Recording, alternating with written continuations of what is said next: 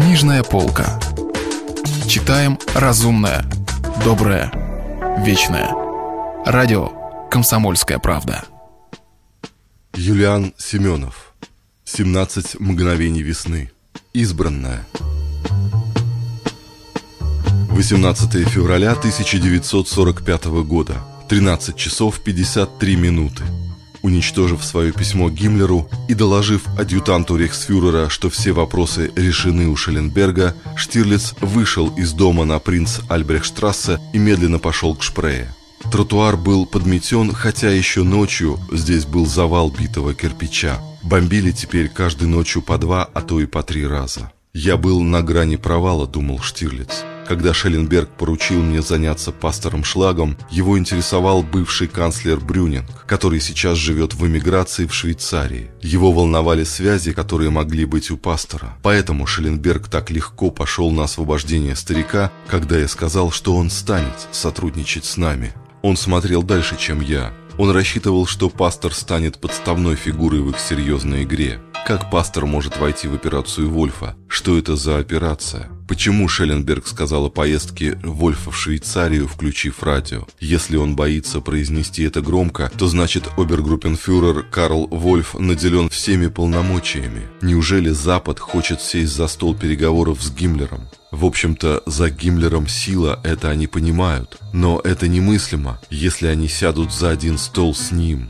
Ладно, пастор будет приманкой, прикрытием. Так они все задумали. Но они, наверное, не учли, что шлак имеет там сильные связи. Значит, я должен так сориентировать старика, чтобы он использовал свое влияние против тех, кто моими руками отправит его туда. Я-то думал использовать его в качестве запасного канала связи, но ему, вероятно, предстоит сыграть более ответственную роль. Если я снабжу его своей легендой, а не текстом Шелленберга, к нему придут и из Ватикана, и от англо-американцев.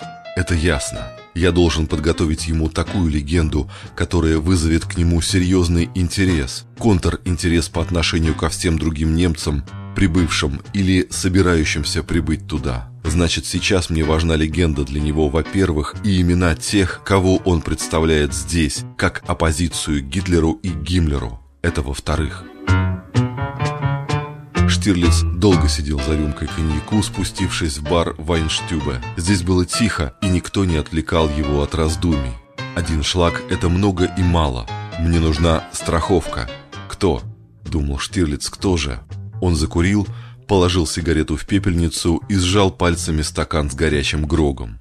Откуда у них столько вина? Единственное, что продается без карточек, это вино и коньяк. Впрочем, от немцев можно ожидать чего угодно, только одно им не грозит, спиваться они не умеют.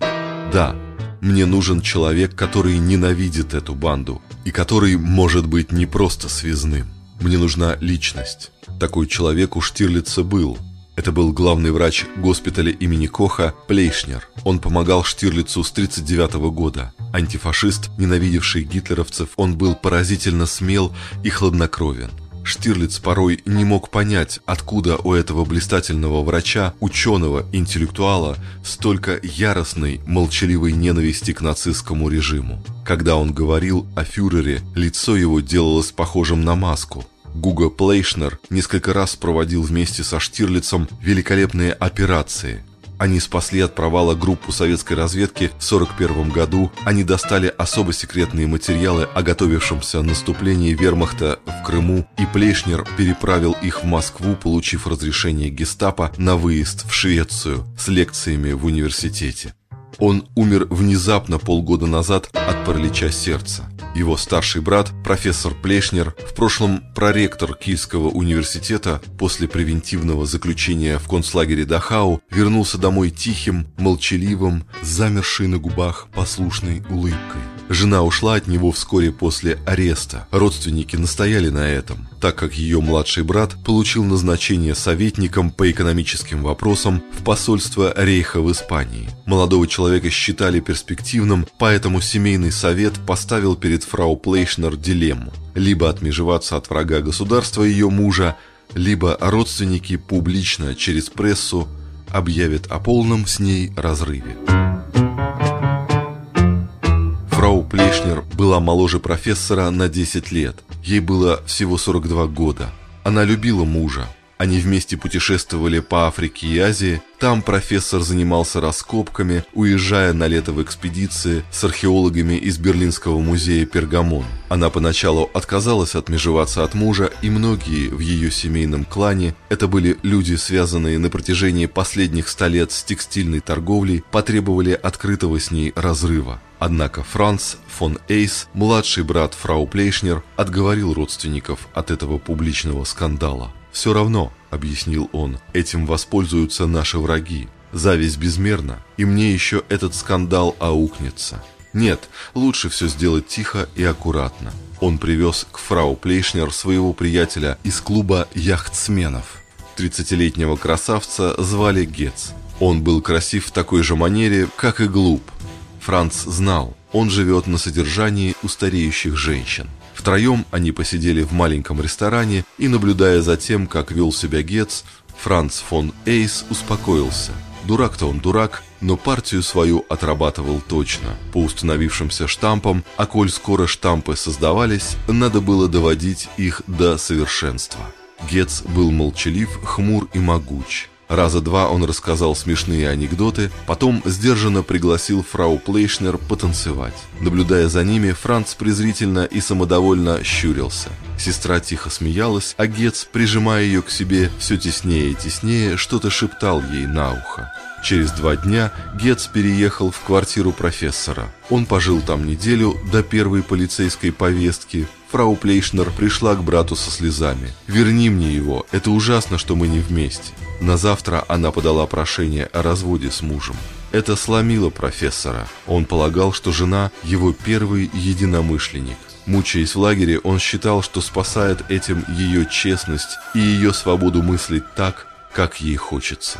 Как-то ночью Гет спросил ее, «Тебе было с ним лучше?» Она в ответ тихо засмеялась и, обняв его, сказала, «Что ты, любимый?» Он умел только хорошо говорить. После освобождения Плейшнер не заезжая в Киль, отправился в Берлин. Брат, связанный со Штирлицем, помог ему устроиться в музей Пергамон. Здесь он работал в отделе Древней Греции. Именно здесь Штирлиц, как правило, назначал встречи своим агентам, поэтому довольно часто, освободившись, он заходил к Плейшнеру. И они бродили по громадным, величественным пустым залам. Штирлиц допил свой грок и раскурил потухшую сигарету. Почему я так долго вспоминал Плешнера? Только потому, что мне не достает его брата? Или я выдвигаю новую версию связи? Он усмехнулся. По-моему, я начал хитрить даже с самим собой. С кем протекли его борения? С самим собой. С самим собой. Так кажется у Пастернака. «Гер Обер!» – окликнул Штирлиц Кёльнера. «Я ухожу. Счет, пожалуйста». Если вы пропустили главу любимого произведения или хотите послушать книгу целиком, добро пожаловать к нам на сайт kp.ru слэш радио раздел «Книжная полка». Книжная полка. Читаем разумное, доброе, вечное.